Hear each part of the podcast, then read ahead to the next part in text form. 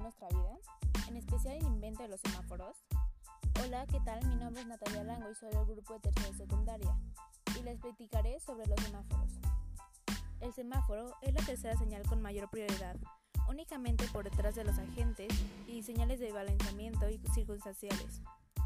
Los semáforos son señales luminosos que indican quién debe pasar o detenerse.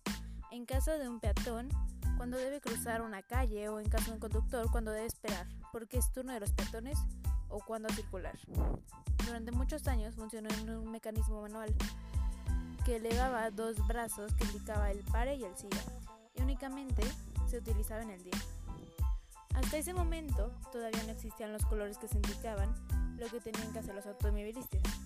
Sin embargo, antes de implementar el semáforo manual, existió una propuesta por parte de PEC que utilizaba dos lámparas con gas, precisamente con los colores rojo y verde. Sin embargo, no funcionó, pues una de ellas explotó causando, causando la muerte de un operador. Años después, específicamente en 1912, Lister Ware retomó la idea de Peck y diseñó el primer semáforo con luces automáticas en rojo y verde. En 1914 se integró el tercer color que conocemos, ámbar, mismo que funciona como preventivo para bajar la velocidad. Pese a que hoy en día parece que la situación se revirtió, pues ¿quién no ha escuchado la frase de aceleras y pasas?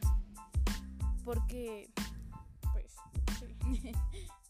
¿Por qué rojo y amarillo y verde?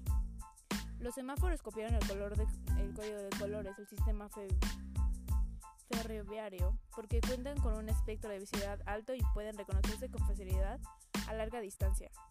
Hoy en día las bombillas de los semáforos están perdiendo terreno y los semáforos LED se imponen, básicamente por un ahorro considerable de energía, por su luminosidad y su larga vida.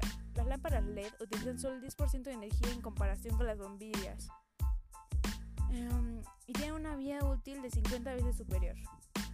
Eso conlleva que haya mejor fiabilidad del producto y más seguridad vial, porque los semáforos ahora fallan menos. Los semáforos son importantes en nuestras ciudades porque permiten regular el flujo de vehículos y peatones en las vías, facilitando el orden y seguridad de los habitantes. Luego de, este vino el semáforo peatonal, que indica una figura humana cuando es tiempo de pasar a la calle o esperar. Bueno, esto ha sido todo por el día de hoy. Bye, hasta la próxima.